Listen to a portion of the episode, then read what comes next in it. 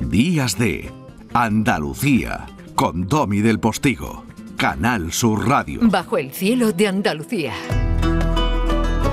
En cierto modo es arqueología de lo cotidiano, ¿no? Eh, eh, Manolo, Manuel Navarro, buenos días. Buenos días, queridísimo Domi. Yo supongo que tú eh, te estarás enterando de poco porque todavía estás casi buceando allí en el Mediterráneo, allí en Javea, ¿no?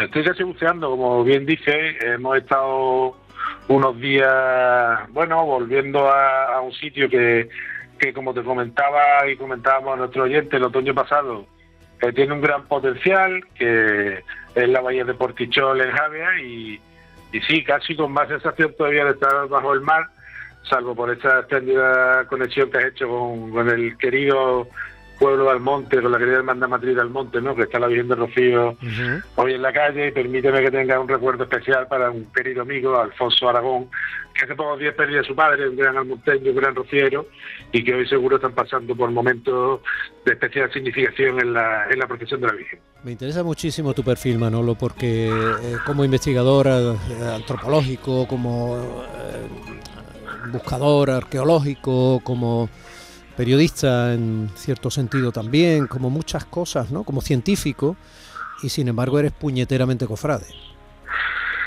Sí, bueno, nosotros hemos tenido la, suerte de nacer en una tierra en la que, eh, bueno, las tradiciones, las festividades populares, la, la relación con, con la devoción y la relación con, bueno, pues con los sentimientos más profundos está muy muy a flor de piel siempre, está muy presente y desde luego en el Rocío, eh, en Andalucía sin duda es mucho más, ¿no? Y, es difícil encontrar un andaluz pues, que no haya estado en el Rocío, que no le guste o que no se haya acercado, cuanto menos con curiosidad, a un fenómeno de, religiosidad popular tan importante, bueno, que como bien sabes, sabes tú y saben todos nuestros oyentes, ha merecido incluso la visita de, de un papa, ¿no? Y, y bueno, ahora, después de una, yo creo que unos meses en los que la Hermandad Matriz del Monte ha demostrado una gran interés en la gestión de la pandemia, en una situación muy difícil, la Virgen está en el pueblo, ellos no se han, no se han dejado llevar por ningún tipo de presión, no se han mantenido una gran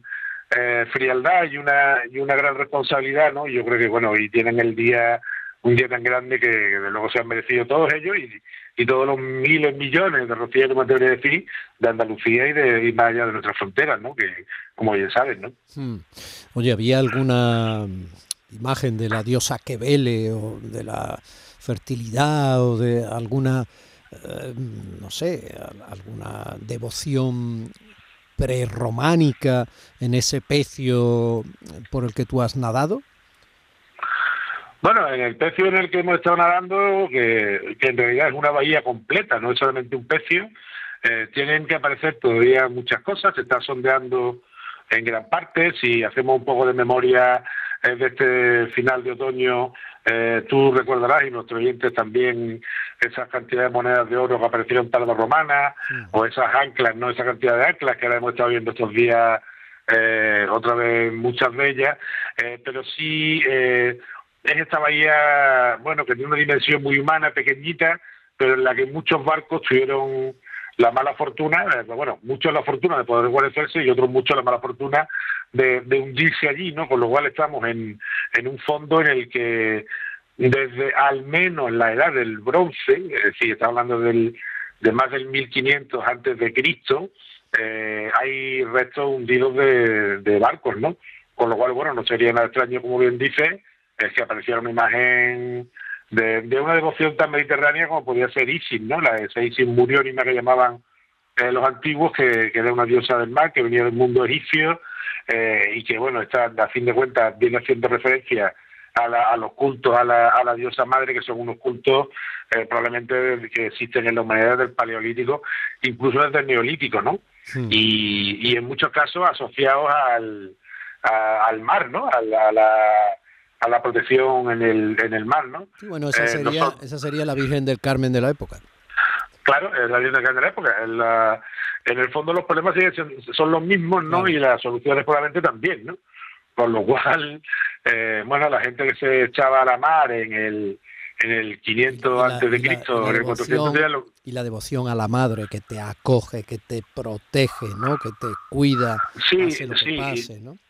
Y fíjate, por ejemplo, en un santuario muy próximo, eh, muy andaluz, que, es Gibraltar, ¿no? En la, cueva de, de Gorham, por ejemplo, eh, hay un santuario eh, de época fenicio-púnica, ¿no?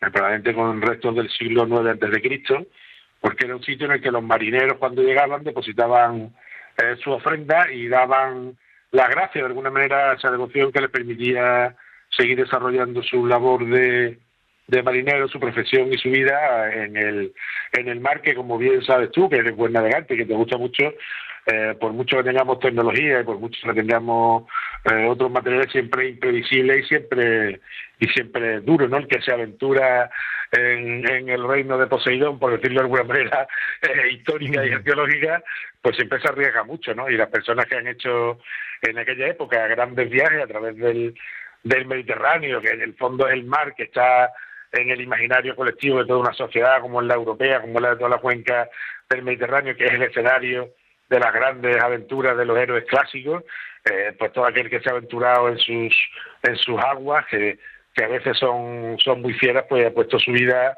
en riesgo y se ha acogido a lo, a lo trascendente, a lo no material, a lo no explicable, a, la, a ese tipo de devociones que, que, bueno, porque todos los marinos hemos considerado alguna vez que nos protegían cuando nos hemos metido en el agua, ¿no?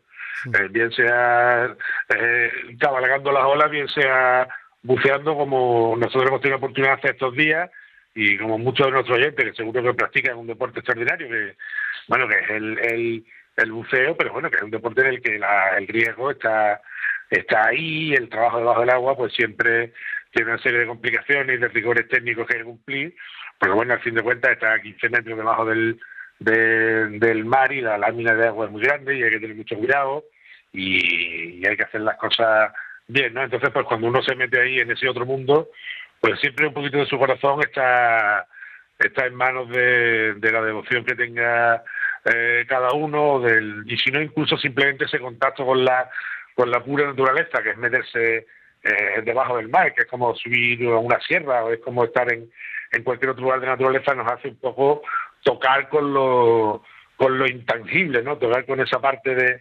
de, religión, de, de religar, ¿no? Como decían los, los clásicos, de, ese vínculo que tenemos con el con el, medio, ¿no? Y en la antigüedad eso evidentemente era el pan nuestro de cada día y, y en esta bahía de, de Portichol, pues con este proyecto que se está poniendo eh, en marcha con, con mucho esfuerzo por parte del equipo de, de arqueólogo y en el que tenemos una gran confianza porque seguro que van a aparecer un montón de informaciones, un montón de restos, sumados a los que ya han aparecido, que nos van a dar una imagen del, de ese Mediterráneo eh, desde el primer milenio antes de Cristo hasta prácticamente el siglo XVIII, que nos va a dar una información eh, tremenda, ¿no? Porque el mar, aunque a veces lo vemos como barrera, más que barrera muchas veces es comunicación y es un entorno natural, ¿no? Bueno, qué bonito te lo has marcado. A, propósito, que todavía tengo marcada tu última foto ahí buceando. Estás precioso con el traje de luz. Bueno, te voy a decir una cosa. Dentro de un mes casi voy a ir a una boda y voy a ir con chaqué de, mi querido Javier, mi, del hijo de mi querido amigo Javier. Y voy con el chaqué estoy peor que con el traje de buzo. O sea, que tampoco te... lo que te pega un chaqué de neopreno. Exactamente. No hagas la boda lo que sueles hacer para que te quede el traje de buzo apretado, anda. Querido mío, eh, una delicia escucharte. Un abrazo muy grande. Hasta la semana que viene. Un abrazo muy fuerte a todos. Hasta luego, Manolo. Días de Andalucía con Tommy del Postigo. Canal Sur Radio.